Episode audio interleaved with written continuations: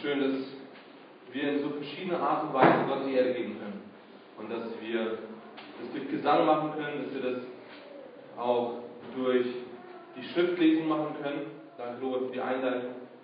Und wenn wir uns mit Advent und Weihnachten beschäftigen, ähm, gibt es immer wieder verschiedene Sachen, die uns beeinflussen.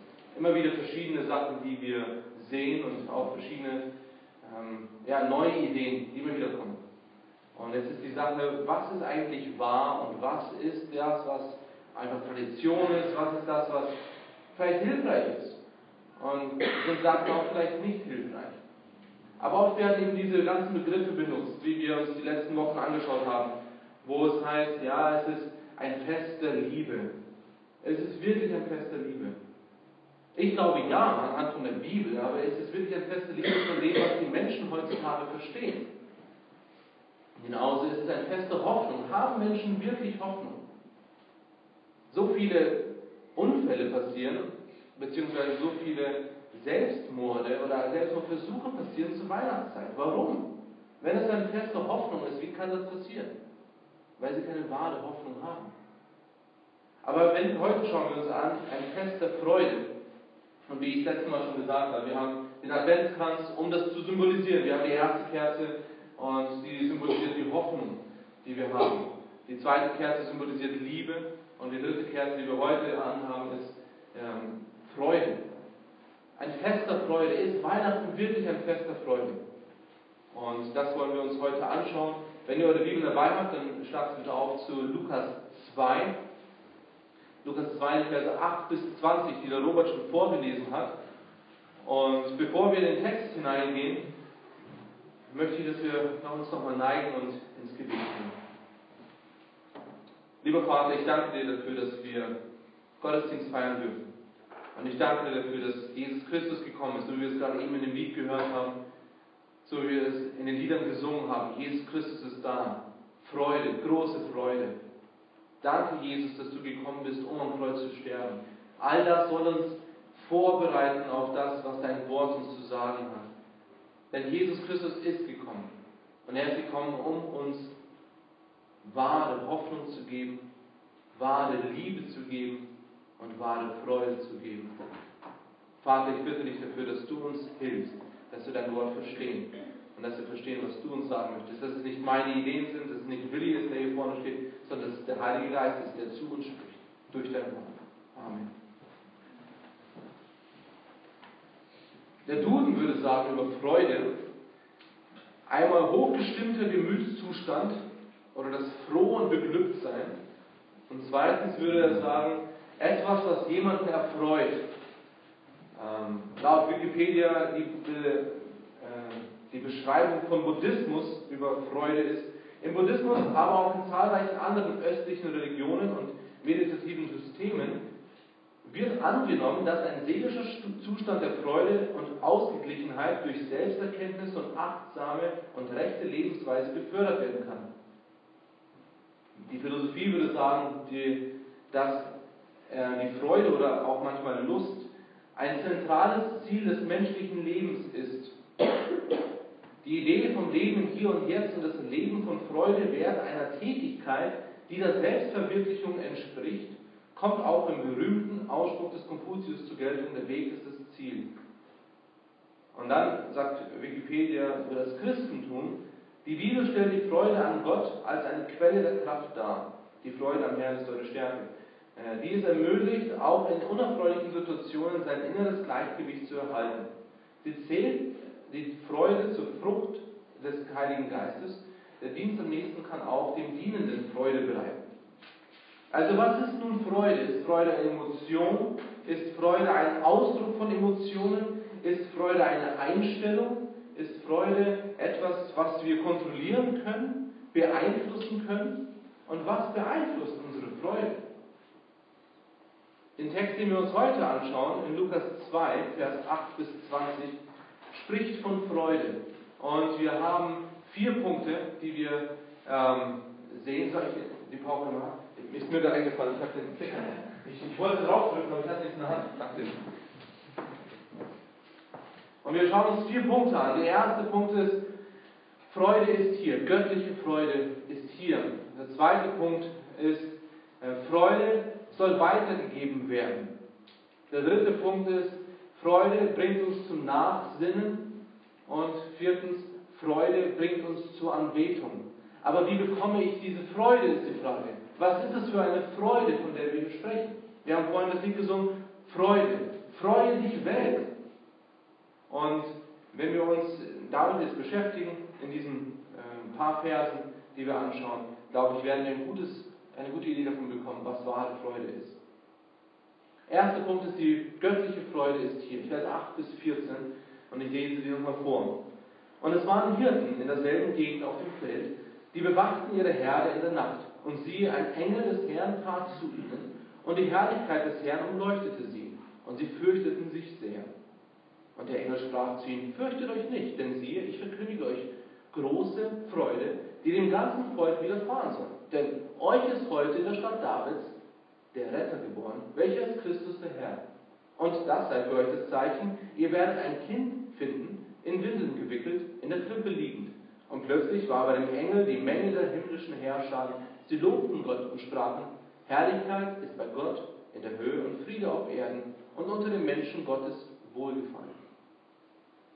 Die Weihnachtsgeschichte kann von verschiedenen Blickwinkeln betrachtet werden. Es gab mal einen Film und der Film hat eine Geschichte gezeigt, also ein, ein Geschehen und es war ein Attentat, soweit ich mich erinnern kann, schon ein paar Jahre her. Und der Film hat angefangen, im Großen und Ganzen, in den ersten zehn Minuten hast du schon den ganzen Film, ganze Geschichte gesehen. Es war eine Person, war eine große Menschenmenge, es ist ein Attentat geschehen und dann kamen verschiedene äh, Leute, die versucht haben, das zu klären. Nachdem eben diese Geschichte ähm, komplett war, hat auf einmal der Film wieder von vorne angefangen, aber von einem anderen Blickwinkel, von einer anderen Person. Wie gesagt, ich, also ich, zitiert mich bitte da nicht. Es war wahrscheinlich einmal ein Zuschauer, einmal war es der Attentäter selber, einmal war es der, der äh, angeschossen wurde, einmal ein Bodyguard. Ich glaube, es waren insgesamt acht verschiedene. Aber es war interessant, den Film zu sehen, weil man, man bekommt immer nur eine Sache mit. Also, wenn ich jetzt ähm, bei, bei diesem Attentat gewesen wäre, dann sehe ich ja das, was um mich herum passiert. Und ich sehe, dass was vorne passiert. Aber wenn, wenn ich jetzt 50 Meter weit weg bin, dann sehe ich nicht alles. Aber wenn ich jetzt ganz nah dran bin und ganz vorne stehe, dann sehe ich viel weniger eigentlich. Aber ich sehe alles viel sehr groß. Aber ich sehe nicht, was hinter mir passiert. Und deswegen war das interessant bei diesem Film. Man hat verschiedene Blickwinkel gehabt, um dann eigentlich das ganze Bild zu bekommen. Und genauso könnte man sich auch mit der Bibel beschäftigen. Deswegen gibt es die vier Evangelien. Euch ist bestimmt aufgefallen. Manchmal sind es Geschichten, die aber anders ein bisschen lauten. Also ist ein Widerspruch in der Bibel. Nein, es ist einfach nur ein anderer Blickwinkel von der gleichen Geschichte. Manchmal ist es nicht die gleiche Geschichte. Es gibt verschiedene äh, Situationen. Aber hier, man könnte sich mit Weihnachten beschäftigen. Wahrscheinlich einmal die Geschichte aus Sicht von Josef, Geschichte von Maria, dann von Jesus, dann von den Hirten, von den Engeln. Wenn man in der Weihnachtsgeschichte bleibt, man könnte natürlich auch dann weitergehen, vielleicht ein bisschen vorher. Äh, äh, Zacharias, die Geschichte von Zacharias. Wie hat er Weihnachten erlebt? Wie hat Elisabeth Weihnachten erlebt? Dann, wenn man ein bisschen weitergeht, wie haben die Weisen Weihnachten erlebt? Es gibt verschiedene Blickwinkel und heute schauen wir uns an, die Hirten. Die Hirten waren auf dem Feld. Aber es war nicht nur der Fall, dass sie auf dem Feld waren und dass sie Lager aufgeschlagen haben und geschlafen haben. Nein, die Situation ist folgende. Sie waren auf dem Feld, es war Nacht, sie waren wach. Sie haben Wache gehalten. Wir haben uns die letzten Monate auch mit den Ich Bin-Aussagen von Jesus beschäftigt und, und versagen. unter anderem haben wir gesehen, dass Jesus gesagt hat, ich bin der gute Hirte. Und ich bin die Tür für die Schafe. Und in dem, in dem Kontext haben wir uns näher damit beschäftigt, was sind denn eigentlich Hirten damals gewesen? Und es war eine harte Aufgabe für Hirten. Es war sehr umfangreich. Es war sehr vielfältig, was ein Hirte machen musste. Und es war auch der Fall, dass sie eben Wache halten mussten, wenn sie auf dem Feld waren. Sie waren in, mittendrin. Sie waren mittendrin mit dem, was sie tagtäglich getan haben. Es war nicht irgendwas Besonderes. Und außerdem, nur als Information, es gibt immer wieder diese ganzen Diskussionen, dass es Weihnachten eigentlich nicht Winter war, sondern es war was auch immer. Und oft, also ich habe in der Vorbereitung gelesen, dass Leute dann das, diese Stelle als einen Beweis dafür sehen, ja siehst du, es war nicht kalt draußen, weil die Hirten waren draußen. Die Hirten waren auch ganz kalt draußen. Also die mussten draußen sein. Also ob es wirklich kalt war oder nicht, wissen wir nicht. Wir können, das können das nicht wirklich auf den Punkt genau sehen. Es war nicht der 24. Dezember. Das war es nicht. Aber es geht nicht um die Jahreszeit. Es geht auch nicht darum, dass man da hin und her philosophiert. Es geht um Jesu Geburt. Es geht darum, was ist wirklich geschehen. Und die Hirten waren draußen, sie waren mitten auf dem Feld, es war Nacht und plötzlich, plötzlich ist etwas geschehen. Matthew Henry hat in seinem Kommentar gesagt, es fehlt uns nicht an göttlichen Besuchen, wenn wir in guter Weise damit beschäftigt sind, einem ehrenwerten Beruf nachzugehen und darin Gott treu zu bleiben. Ich sage es nochmal. Es fehlt uns nicht an göttlichen Besuchen, wenn wir in guter Weise damit beschäftigt sind, einem ehrenwerten Beruf nachzugehen und darin Gott treu bleiben. Was muss ich tun, um von Gott angesprochen zu werden? Was muss ich tun? Muss ich irgendwas Besonderes machen? Muss ich irgendwas Besonderes erleben? Die Hirten waren einfach treu in dem, was sie getan haben. Sie waren treu in ihrem alltäglichen Beruf. Wenn du einen Beruf hast, bist du treu in dem Beruf. Oft fragen wir nach dem, ja, was will eigentlich Gott von mir? Und ich habe es schon öfters erwähnt, aber wir vergessen, die Bibel aufzuschlagen. Wir fragen, was will Gott von mir? Und wir vergessen, Zeit mit Gott zu verbringen. Dann sagen wir, was will Gott von mir? Und wir sind nicht treu in dem, was er uns gegeben hat. Ich will Großes für Gott tun.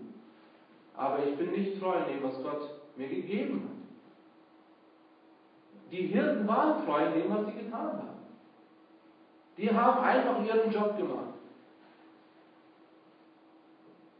Und dann plötzlich kam ein Engel. Heißt das, ihr sollt jetzt treu in eurem Job bleiben und dann kommt ein Engel? Nein. Es ist nicht so, dass ein Engel kommen wird. Es wird keine neue Offenbarung kommen. Ihr müsst verstehen, dass es zur damaligen Zeit die Bibel nicht gab. Es gab die Tora, es gab Teile des Alten Testamentes, aber es war nicht komplett. Jetzt haben wir Gottes Wort vor uns und Gott spricht zu uns.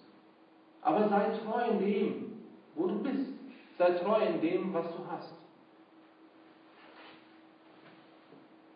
Schauen wir uns nochmal an, was, den Hirten, was die Hirten gemacht haben, als es passiert ist. Also Gott hat durch einen Engel plötzlich gesprochen. Vers 9.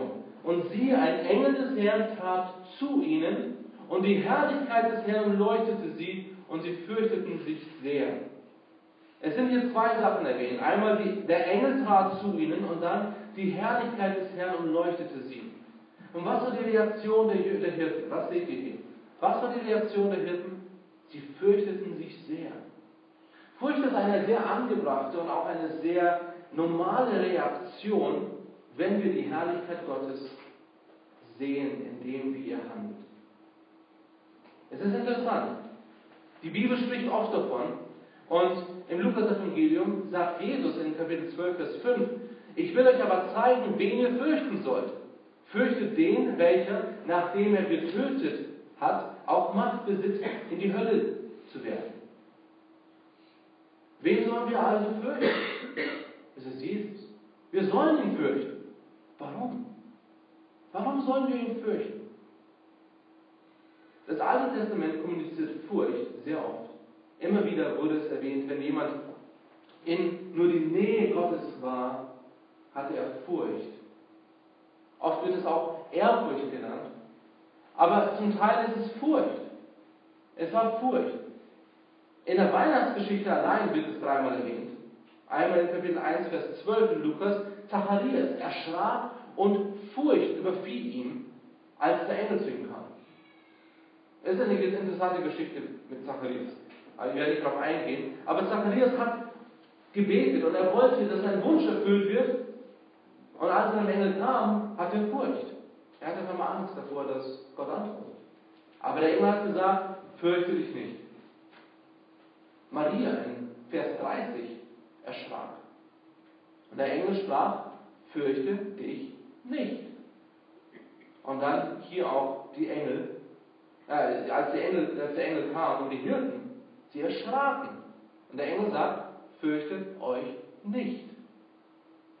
Wir können mit der Herrlichkeit Gottes nicht klarkommen. Wir können die Herrlichkeit Gottes nicht verstehen. Aber wenn es soweit ist, wenn wir die Herrlichkeit Gottes sehen, dann werden wir Furcht haben. Warum? Weil wir Sünder sind. Wir sind Sünder und wir sind Feinde Gottes. Eins war ich dein Feind, bin nun bei dir zu Hause, danke Jesus, wie wir es vorhin gesungen haben. Wir sind Feinde Gottes, bis uns Jesus errettet. Und bis wir errettet sind, sollen wir uns fürchten vor Gott, denn er ist ein gerechter Gott, der uns in die Hölle werfen wird, wenn wir nicht seine Kinder sind. Die Hirten hatten Furcht, vollkommen verständlich, dass sie Furcht hatten. Aber der Engel hat gesagt, fürchtet euch nicht. Warum? Weil die Feindschaft aufgehoben wird. Die Feindschaft wird aufgehoben. Der Engel hatte zwei Gründe genannt, warum sie uns sich nicht fürchten sollten. Einmal, denn ich verkündige euch große Freude. Ich verkündige euch große Freude, die dem ganzen Volk widerfahren soll. Nicht immer, aber manchmal ist es nötig, sich das Griechische anzuschauen. Denn ich habe verschiedene Übersetzungen in Deutsch angeschaut und mir hat etwas gefehlt in diesem Satz. Mir hat etwas gefehlt, ein, eine Aussage, die, finde ich, wichtig ist für uns zu verstehen. Denn wenn der Engel sagt, fürchtet euch nicht, denn siehe, ich verkündige euch große Freude, dann fehlt eigentlich etwas. Und das Wort verkündigen im Griechischen ist Evangelisuma. Vielleicht kennt ihr das Wort auf Deutsch evangelisieren. Das Wort eigentlich hier übersetzt ist, ich evangelisiere euch große Freude. Aber warum ist das wichtig? Was bedeutet Evangelium? Evangelium bedeutet gute Nachricht oder frohe Botschaft. Der Engel sagt hier, ich bringe euch eine gute Nachricht, ich bringe euch eine frohe Botschaft, große Freude. Nicht nur, ich verkündige euch große Freude, ich sage euch jetzt, dass große Freude kommt. Nein, es ist viel mehr dahinter. Es ist eine, eine gute Nachricht, die er hier bringt. Ich bringe euch frohe Botschaft, große Freude. Ich evangelisiere euch große Freude. Ich bringe euch gute Botschaft, große Freude. Nicht nur verkündigen, nicht nur das Weitersagen. Er hat hier eine viel größere Botschaft, als es vielleicht den Anschein hat. Und er erklärt, was diese gute Botschaft ist, was diese, froh, diese große Freude ist. Und er sagt in seinem zweiten Punkt, er sagt, denn euch ist der Retter geboren. Euch ist heute in der Stadt Davids der Retter geboren. Welcher ist Christus? Der Herr. Der Retter oder Retter, der Messias, auf den sie gewartet haben, auf den das Volk Israel gewartet hat. 400 Jahre Stille. Es war nichts, bis das erste Mal der Engel gekommen ist. Und jetzt ist Jesus Christus geboren. Und jetzt ist der Retter, der Messias, ist da. Und das ist das Zeichen für die Hirten. Ein Kind in Windeln gewickelt, in der Krippe liegend. Der Engel ist erschienen und hat die Furcht weggenommen. Und die Furcht wurde ersetzt durch Freude. Die Furcht wurde ersetzt durch Freude. Das Gegenteil von Freude ist Furcht. In diesem Kontext. Wenn ihr also euch nicht freuen könnt, vor was habt ihr Angst? Vor was fürchtet ihr euch? Was ist es, das euch die Freude nimmt? Denn haben wir nicht die gleiche Botschaft? Und anscheinend war die Furcht bei den Hirten komplett weg. Denn plötzlich danach kam die Menge der himmlischen Herrscher. Wer soll sich das vorstellen? Ich kann es mir nicht vorstellen. Wenn ihr nachts auf dem Feld seid, findet man ein Feld, das, wo keine Stadt in der Nähe ist, also ein bisschen weiter raus, raus aufs Land, und schaut mal raus, und auf einmal ist der Himmel voll mit Engeln. Das Heer, das ist ein militärischer Begriff, eine ziemlich große Menge. Okay? Tausende, aber Tausende von Engeln stehen da und sagen, Herrlichkeit ist bei Gott in der Höhe und Friede auf Erden und unter den Menschen Gottes Wohlgefallen. Wortwörtlich würde man sagen, Erde in der Höhe sei Gott und auf der Erde Friede bei den Menschen seines Wohlgefallens, bei den Menschen, wo er gefallen hat. Friede kommt. Wir schauen uns das nächste Woche an, wenn wir uns mit Friede beschäftigen. Aber die Freude kam und hat Frieden gebracht. Denn durch die Freude ist die Furcht weg.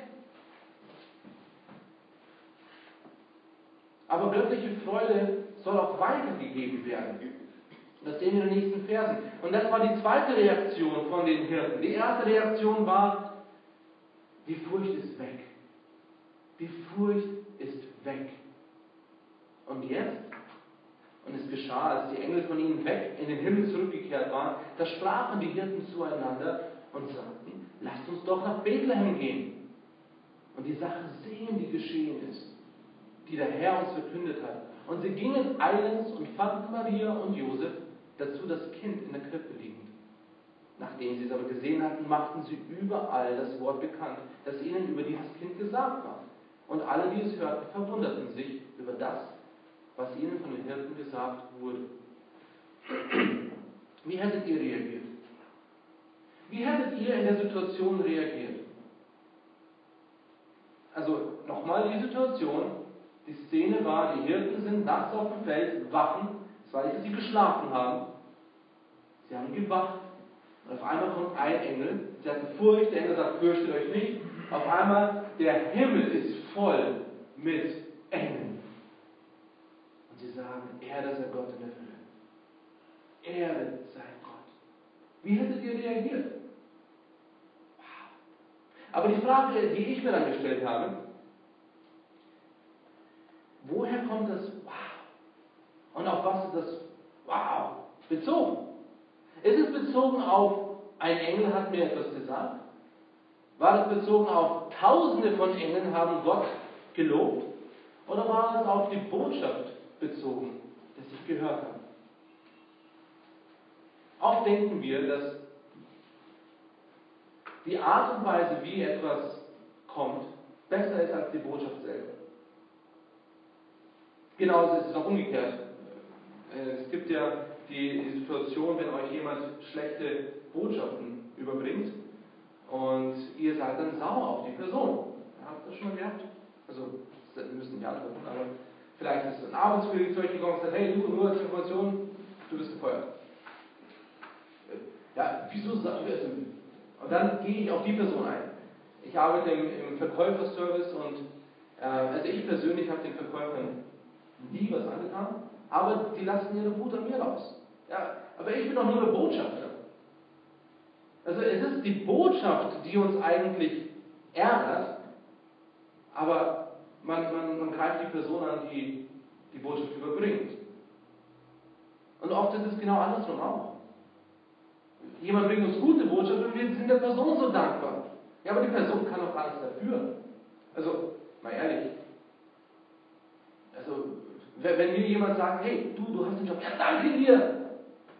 Äh, ich habe es nur gesagt. Also, man will ja auch nicht, ähm, keine Ahnung, äh, Doris ist Postbote und wenn sie uns einen Brief bringt und da ist meine Gehaltserhöhung drin, äh, so warum will ich ihr danken? Danke Doris, danke für das Geld. Hm, kein Problem. es würde keinen Sinn machen. Aber wir lassen uns beeinflussen und genauso auch in der Gemeinde. Wenn wir in den Gottesdienst gehen, wir sehen etwas, was wirklich schön ist und wir denken uns, wow, das hast du toll gemacht. Es ist doch die Botschaft, die uns eigentlich viel mehr anfassen soll. Viel mehr, die uns wirklich bewegen soll. Wenn wir, wenn wir die Engel vor uns gesehen hätten, tausende von Engeln, wie hättet ihr reagiert? Und warum? Ich glaube, mein erster Gedanke wäre, wow, das ist ja so schön. Ich habe mal ein, ein, ein Konzert gesehen, oder ein, es war eine Konferenz für Pastoren und es waren 5000 Pastoren zusammen und die haben gesungen. 5000. Wow! Also das hat sich so schön angehört. Das ist ein guter Vorgeschmack für den Das war wirklich ein, eine Sache, wo ich mir dachte, also, wow, das hört sich so schön an. Aber eigentlich ist der Text, der mich dazu bringen soll. Weil, ja, es hört sich schön an, das ist richtig. Und wir sollen es auch genießen, aber was sagt der Text aus? Es gibt genauso wunderschöne, gesungene Sachen. Es hört sich so schön, meine Mutter, die kann kein Wort Englisch. Und die wird sich manchmal wieder an und sagt, oh, das ist so schön. Weißt du, was das heißt? Nö. Also, die hört sich wieder an und sagt, ach, das ist so ein schönes Lied. Und wenn dir jemand sagen würde, das ist ein christliches Lied, der würde das glauben. Okay. Es könnte sein, dass es wirklich ein ganz schlimmer, ganz schlimmer Text ist. Also von was lassen wir uns beeinflussen? Deswegen sollen wir die Botschaft unterbinden. Wir sollen immer wieder das weiterbringen. Wir sollen die Botschaft im Vordergrund halten und das dann unterstützen mit dem, was wir tun, mit dem Gesang, mit dem, was wir sagen, mit dem, wie wir sind. Was war die Reaktion von den Hirten? Und was sagen die hier? In Vers 15 heißt es, lasst uns doch nach Bethlehem gehen und die Sache sehen, die geschehen ist, die der Herr uns verkündet hat. Hm. Nicht die die Engel uns verkündet haben, die der Herr uns verkündet hat. Kurios. Gott, Herr, Jehova, das ist das Wort, das hier benutzt wird. Der Herr hat die, hat die Botschaft gebracht durch einen Engel. Es war nicht der Engel, der im Mittelpunkt stand, und ich glaube, es war der. Also ich freue mich auf den Himmel. Es wird bestimmt cool sein, die Engel zu sehen. Es ist eine Sache, die wir uns nicht vorstellen können. Gott hat die erschaffen. Aber wisst ihr, was noch viel schöner sein wird? Gott und Jesus. Denn die Engel dienen ihr Gott aber sie haben gesagt, lasst uns nach Bethlehem gehen und lasst uns die Sache sehen.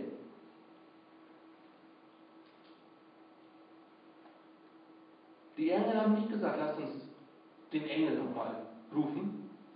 Also der Engel hat das getan, sondern es war Gott, der uns das verkündet hat. Lasst uns gehen und sehen die Sache, die der Herr uns mitgeteilt hat. Und sie gingen eilends und fanden Maria und Josef und das Kind. Sie haben es gefunden, so wie es ihnen auch versprochen wurde. Und was war dann die Reaktion von den Hirten? Was war die Reaktion? Nachdem sie gesehen haben, machten sie überall das Wort bekannt. Erst gehen sie nach Bethlehem, um es zu sehen. Nachdem sie es gesehen haben, geben sie es weiter. Sie hatten so eine große Freude erlebt. Die Furcht ist weg jetzt geben sie es weiter. Also man kann die Reaktion so zusammenfassen. Die Hirten haben Freude bekommen, indem sie die gute Nachricht gehört haben. Die Hirten haben Freude behalten, indem sie die gute Nachricht geglaubt haben. Und dann die Hirten haben die Freude geteilt, indem sie die gute Nachricht weitergegeben haben. Aber was wäre eure Reaktion gewesen? Wärt ihr hingegangen nach Bethlehem? Oder hättet ihr es nur geglaubt? Ja, okay, gut, dann war da jemand. Okay, super. Schön, aber ich habe Schafe hier. 100 Schafe? Mehr? Weniger? Also wir können jetzt nicht gehen. Also es ist mitten in der Nacht. Wir können jetzt nicht nach Bethlehem gehen. Nein, sie gingen eilends hin nach Bethlehem. Also ich weiß auch nicht, wie sie das gefunden haben.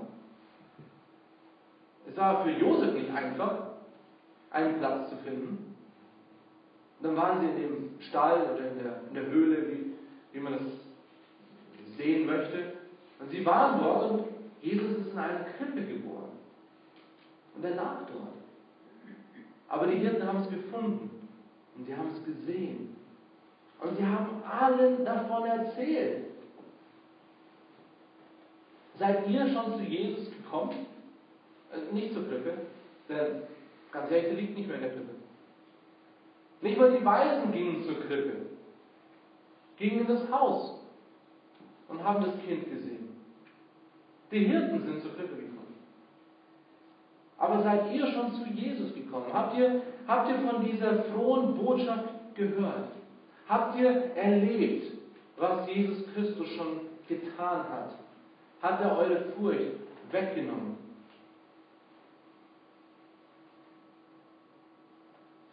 Friede für die Menschen seines Wohlgefallens. Gott gibt Friede durch Jesus. Nicht nur durch die Geburt, aber alles, was sie mit sich zieht. Jesus ist nicht nur gekommen, um geboren zu werden. Jesus ist gekommen, um zu sterben. Die Botschaft von Weihnachten ist keine frohe Botschaft, wenn es nur ein Kind war, das geboren ist. So viele Kinder sind geboren. So viele Menschen sind gestorben. Aber was war die wahre Botschaft? Er ist gekommen, wir haben uns letzte Woche angeschaut, Gott hat seinen Sohn gesandt, um eure Sünden wegzunehmen. Hier, die Engel sagen, freut euch, fürchtet euch nicht. Ich bringe euch große Freude. Und was ist die große Freude? Jesus Christus ist geboren. Der Erretter ist da, der Messias. Gott ist da. Glaubt mir, ihr müsst nicht Theologie studiert haben, um anderen eine Freude zu machen. Die Hirten waren keine Theologiestudenten. Was haben, die, was haben die studiert? Was haben die gewusst? Wie viel wussten die vom Alten Testament? Jetzt mal ehrlich. Konnten die lesen? Wir wissen es nicht. Manche sagen, die Hirten waren sehr primitiv, manche sagen, die Hirten waren eigentlich ziemlich ähm, in ihrer Situation ziemlich weiß. Wir wissen es nicht.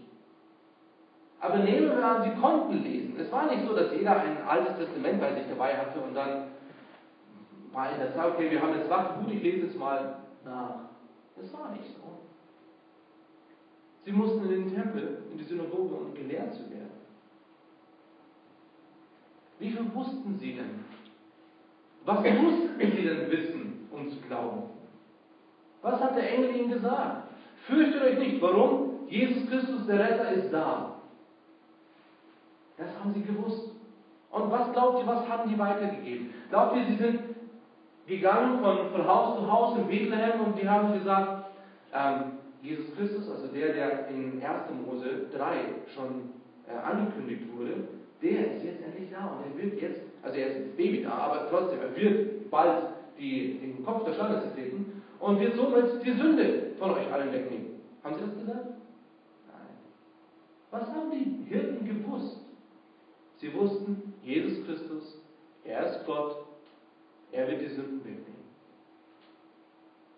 Wenn wir sagen, wir wollen andere von Jesus erzählen, dann sagen wir oft, ah ja, aber ich weiß ja gar nicht so viel. Also, was ist, wenn wir jetzt auf einmal mit Evolution anfangen? Ich weiß, es ist falsch, ich weiß, es war Gott, der in sechs Tagen die Erde erschaffen hat. Aber ich kann ja nicht wirklich Antworten dafür geben.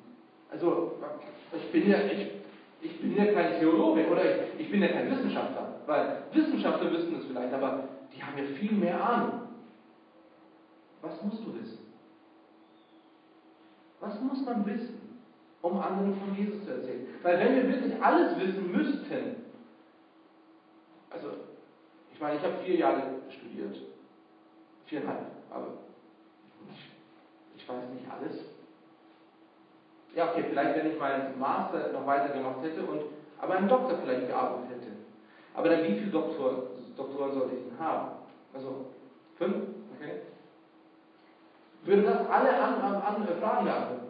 Ich hatte einen Professor und der hat sich, also der, der konnte Hebräisch, der konnte Aramäisch, er konnte Griechisch und dann hat er sich aus Spaß und der Freude innerhalb von ein paar Monaten Ägyptisch beigebracht, damit er gewisse Sachen auf Ägyptisch lesen kann. Heißt es jetzt, er war, also er könnte ja wirklich dann auch in die Welt hinaus. Ich weiß nicht, wie viele Doktoren er hatte. Aber, also er, er, er hat, also wenn man so viel Sprachen kann, dann kann man bestimmt auch die Bibel verstehen. Wie viel muss man verstehen von der Bibel, um wirklich Jesus weiter zu verkünden? Ich glaube, man muss nicht viel verstehen. Und ganz ehrlich, wenn jemand verstanden hat, ich bin Sünder, ich schaffe es nicht, durch irgendwas, was ich tue, zu Gott zu kommen. Ich brauche Jesus, der aus Gnade mich errettet und mir meine Sünden wegnimmt. Und dann kann ich zu Gott kommen und meine Sünden sind vergeben. Wenn jemand das glaubt, warum gibt er nicht einfach das weiter? Ich habe euch schon mal von der Geschichte erzählt von einem Lehrer, den ich hatte, Dr. Whitcomb. Dr. Whitcomb ist ziemlich alt, er geht jetzt auf die 100 zu. Er hat im ersten Welt, äh, Zweiten Weltkrieg hat er dem, da war er in Deutschland als Übersetzer, er ist Amerikaner, er war als Übersetzer Deutsch, äh, also für ähm, die Amerikaner übersetzt und hat dem, ähm, wie heißt er? Also Einstein hat einen Traktat gegeben. Also so alt ist er. Er war der Erste, der ein Buch geschrieben hat und die Schöpfung verteidigt hat. Das war, das war glaube ich, 51, 49, sowas in der Zeit. Also ist schon ziemlich alt, der Mann. Und ich saß in seinem Unterricht, es war eine Woche lang, und wir haben uns Hesekiel angeschaut. Hesekiel ist ein hartes Buch. Es ist einfach schwer. Und wir haben uns das angeschaut und ich, also ich, ich habe gar keine Notizen gemacht, ich war einfach nur begeistert, was er wusste. Also der hat wirklich viel gewusst. Und er hatte eine Freude daran. Der hat, also der hat sich immer so, so gefreut, ja, Gottes Wort, das ist Gottes Wort, das ist Gottes Wort. Und am Ende von dem Kurs hat er gesagt, und es waren also, es war ein Kurs, einige Studenten, es waren einige Pastoren, die da saßen, und er hat gesagt, und jetzt geht zurück in eure Gemeinden und lehrt allen über Ezekiel. Und alle saßen da Spaß. Also dann habe ich gesagt, also mal ehrlich, äh, ich, ich bin froh, wenn ich über irgendwas mich daran erinnern kann. Es war so viel Information. Also hat er gesagt, Willi, ganz ehrlich, du musst nicht zurückgehen und alles erzählen. Das, was du weißt, sag es ihm. Denn wenn du wirklich wartest, bis du alles verstehst, was in Hesekiel drinsteht, dann wirst du wahrscheinlich es nie schaffen, den Leuten von Hesekiel zu erzählen. Ist es nicht genauso mit Jesus? Wie viel verstehen wir wirklich und wie viel ist Glaube? Und ich sage es immer wieder, die Sache mit Schöpfung und Evolution, es ist beides basierend auf Glauben. Keiner von beiden Parteien war da. Keiner von euch war da, als die Erde erschaffen wurde. Und wenn jemand glaubt, zwar Evolution war die Person auch nicht da. Es ist Glaube. Es ist Glaube. Es basiert auf Glauben. Aber wenn wir etwas aus Gottes Wort wissen, Gott, wir reden von Gott, der da war. Er war da, als Erde erschaffen wurde. Er hat es gemacht. Und wenn wir sein Wort haben, und er ist ein Gott, der heilig ist, ein Gott ist, der ehrlich ist, der Wahrheit ist, dann können wir seinem Wort vertrauen. Auch wenn wir es nicht verstehen. Es gibt vieles, das wir nicht verstehen. Und wir reden davon. Aber wir wissen, dass Jesus Christus gekommen ist und dass er als Erretter gekommen ist.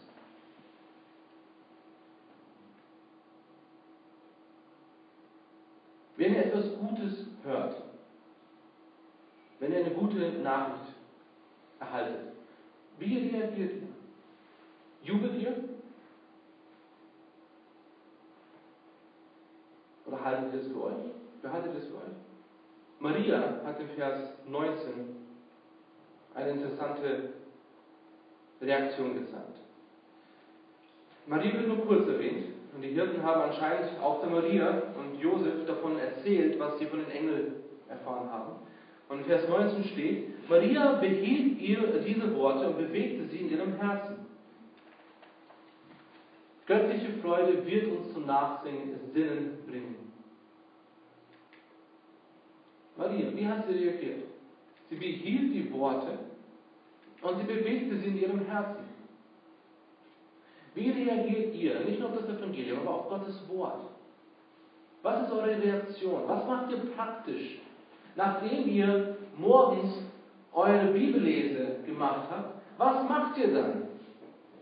Ihr lest einen Abschnitt in der Bibel oder wann auch immer ihr eure, eure Zeit in, in Gottes Wort habt. Aber ihr lest die Bibel und was macht ihr dann? Okay, Bibel zu, das war's, gut, bis morgen passt wieder. Maria hat die Worte behalten und sie hat sie in ihrem Herzen bewegt. Sie hat sie gesehen als, als einen Schatz. Immer wieder höre ich von Leuten, dass was, was die Leute bewegt. Und ja, das ist, so, das ist so schlimm, was in der Welt passiert. Und das stimmt. Ich, ich persönlich, ich schaue also selten irgendwelche Nachrichten. Ich, äh, wenn irgendwas passiert, erfahre ich das oft einen Tag später. Also ganz ehrlich. Ich, ich höre keine Nachrichten. Ich, ich fahre nicht im Auto, von dem her habe ich kein Radio an. Äh, in der Arbeit höre ich meistens eher äh, Lieder oder Predigten an als Nachrichten. Und, also ich bin wirklich ein glücklicher Mensch. Also vielleicht liegt es daran.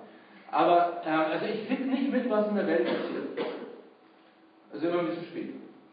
Aber Leute, die sind wirklich beschäftigt damit und die, die lesen Zeitungen, die lesen Zeitschriften und die beschäftigen sich mit Nachrichten und die sind so, die haben eine, ein, wirklich ein, eine Last auf ihren Schultern. Und teilweise ist es gut, die haben ein, eine Sorge für das, was geschieht. Aber haben wir die gleiche Sorge auch für Gottes Wort? Lesen wir genauso viel in Gottes Wort, wie wir uns mit Nachrichten beschäftigen oder mit neuen, äh, neuen Anzeigen beschäftigen, mit Neuigkeiten beschäftigen. Verbringen wir genauso viel Zeit mit Gott. Und dann fragen wir uns oft, ja, nee, mache ich nicht, aber, aber wieso zeigt mir Gott das nicht? Ja, wie viel Zeit verbringst du mit Gott? Was bewegt dich wirklich?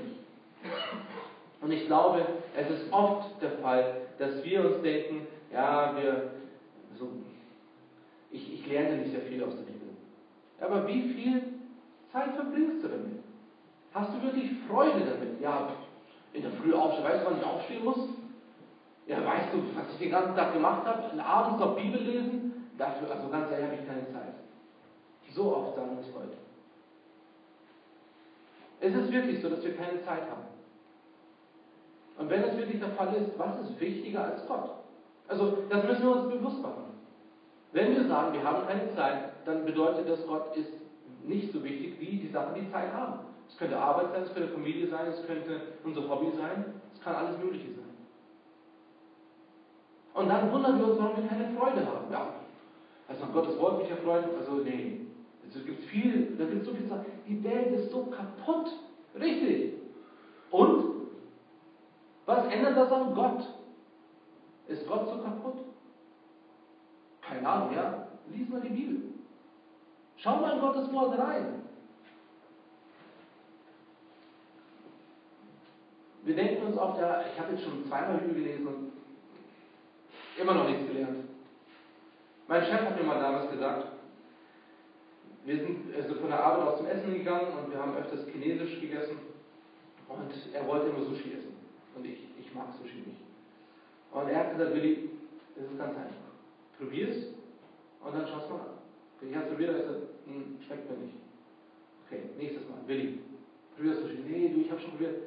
Willi, die Regel ist, man muss Sushi mindestens drei, vier Mal probieren, bevor man es macht. Ich habe es probiert, ich mache es immer noch nicht. Aber viele Leute sagen das, ja, Sushi, ja, das erste Mal habe ich es auch, nee. Aber danach, mh, oh ja, oh, Sushi ist so gut. Habt ihr schon erlebt? Es gibt vielleicht nicht Sushi, aber genauso auch mit, wenn man sagt, okay, ich möchte trainieren. Ich möchte ein Sixpack haben. Aber ich trainiere nicht. Ja, du, jetzt habe ich schon einmal fünf Liegestütze gemacht. Ich habe immer noch kein Sixpack. Also von dem her, diese ganze Idee von, von Trainieren, das bringt nichts. Jeder, der irgendwie Ahnung hat, würde lachen. Also ich bin die Person, die das sagen würde. Aber ganz ehrlich, das ist doch ein Schmarrn. Es ist wirklich so, dass wir denken, dass wir nach ein, zwei Mal das Ziel erreicht haben. Mit Laufen. So viele Leute laufen gern. Ich nicht. Aber wenn jemand anfängt zu laufen, dann ist das Gleiche. Ja, also am Anfang darf ich das Laufen, also das Joggen oder dann, also Powerwalking, was auch immer die Leute machen. Also am Anfang, da war das schon hart. Aber danach, das macht so richtig Spaß. Ja, aber wie oft muss ich es machen, damit es Spaß macht? Oft.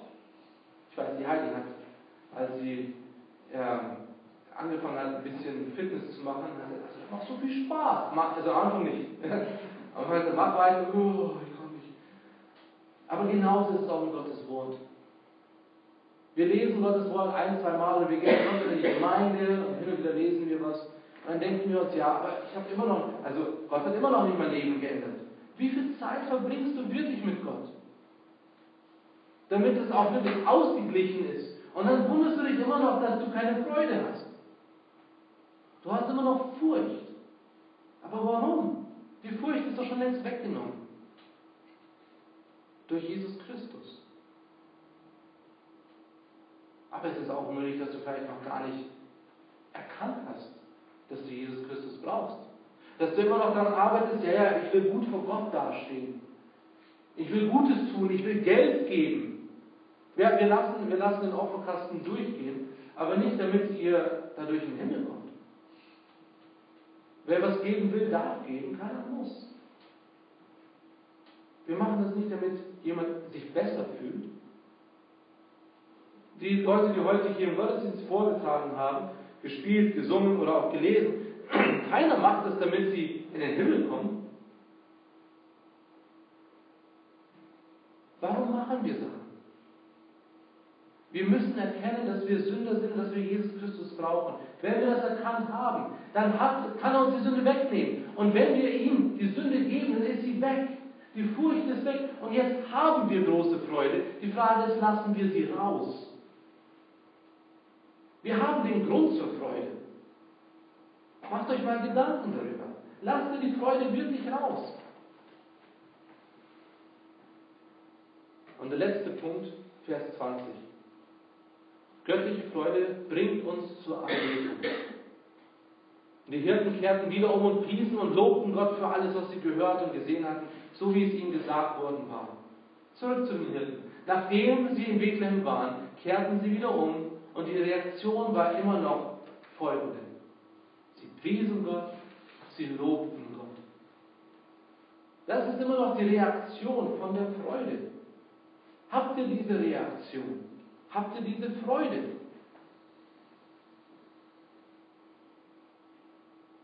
Für alles, was sie gehört und gesehen haben, haben sie Gott gepriesen und gelobt. Schreibt euch mal auf, was Gott alles für euch getan hat. Fangt an mit Geburt. Fangt an mit den einfachen Sachen. Und ihr werdet wahrscheinlich, also wenn ihr, wenn ihr ehrlich seid, kriegt ihr bestimmt eine Seite. Und dann fragt, fragt euch mal, was hat Gott mir heute gezeigt und gemacht, gegeben. Uns geht's gut. Wir sind in einer Welt, wo es uns wirklich gut geht. Aber interessanterweise haben wir so wenig Freude. So wenig Freude. Ja, gerade jetzt, jetzt haben wir, also jetzt Weihnachten, jetzt können wir uns freuen. Das ist ja das gleiche, gestern hatten wir Hochzeitstag, sieben Jahre. Stell dir mal vor, wir würden das ganze Jahr über, oh, ich mag dich nicht, oh, du nervst mich. Ganz ehrlich, Heidi, Zeit mit dir zu verbringen, muss jetzt nicht sein. Aber Hochzeitstag, hey Heidi, oh, wir alle? Hey, ich liebe dich. Und heute, Hochzeitstag vorbei, also wäre das ein Zeichen von einer guten Ehe? Nein. Es ist nur, weil man Hochzeitstag feiert, heißt es nicht, dass man an dem Tag auf einmal sich lieben muss. Es ist doch ein tägliches. Genauso ist es mit Gott auch. Gott hat uns so viel Grund zur Freude gegeben. Er hat uns die, die Furcht weggenommen.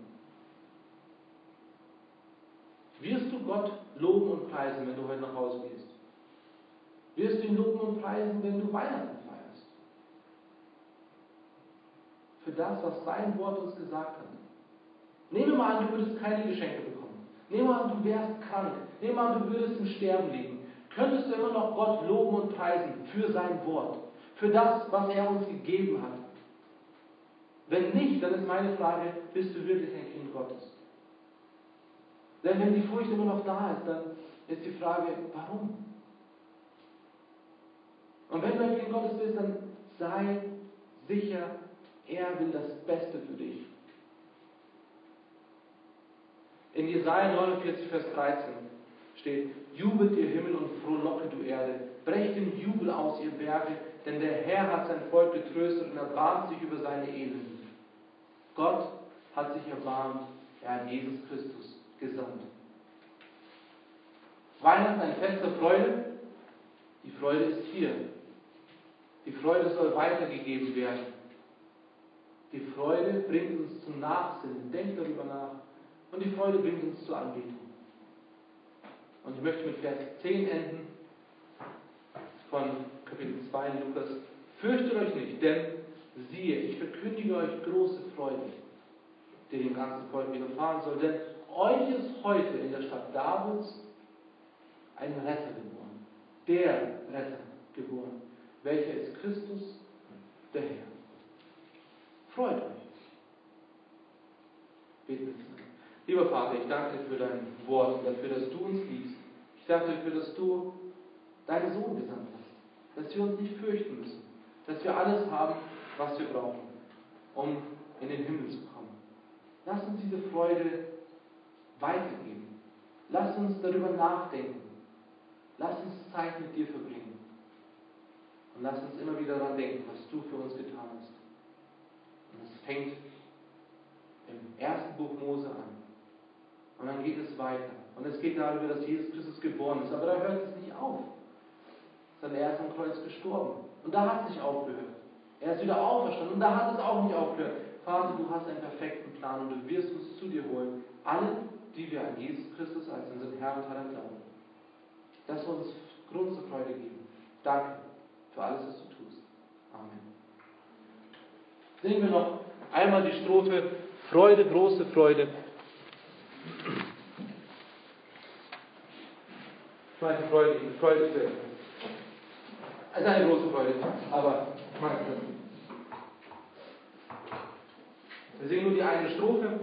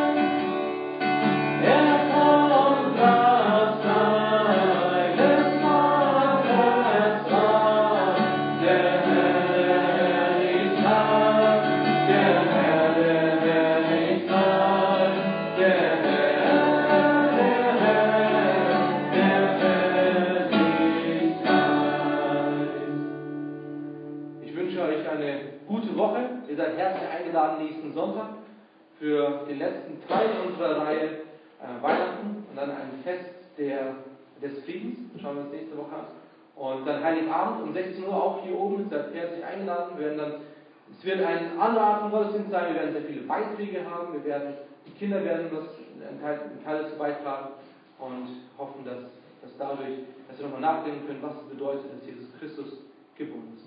Ich wünsche euch eine schöne Woche und wenn wir uns nicht sehen, ein, äh, vielleicht nächstes Jahr, dann Buchtag 65 und eine gesegnete Woche.